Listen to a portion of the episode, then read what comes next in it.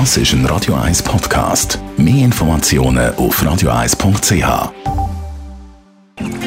Die grünen Minuten auf Radio 1 wird Ihnen präsentiert von Energie 360 Grad. Machen Sie es wie immer, aber umweltfreundlicher. Mit den intelligenten Energielösungen von Energie 360 Grad. Heute mit dem Thema Mode und Umwelt. Bianca Schweizer von der Umweltarena. Was für Auswirkungen hat Kleiderproduktion auf unsere Umwelt?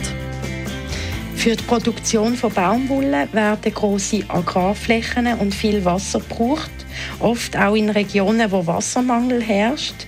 Zudem wird das Wasser mit giftigen Substanzen verschmutzt und für die Menschen, die auf solchen ba Baumwollfeldern arbeiten sind die Substanzen auch giftig.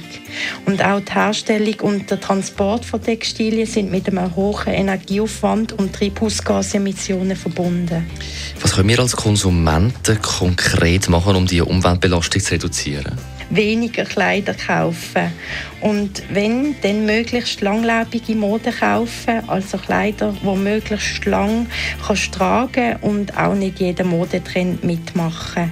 Und Kleider lassen sich auch auf Online-Portalen, zum Beispiel Duschen, verkaufen oder verschenken, zum Beispiel auf www.kleiderberg.ch oder www.kleiderkorb.ch oder Kleider in die Kleidersammlung oder zu einer sozialen Institution abgeben auch darauf achten, dass man beim Kleiderkauf auf Umweltlabels schaut. Eine Übersicht gibt es auch auf labelinfo.ch oder kaufst einfach gebrauchte Kleider in einem Secondhand-Shop ein. Du hast die Labels angesprochen. Welches ist das beste Label für umweltfreundliche Kleidung?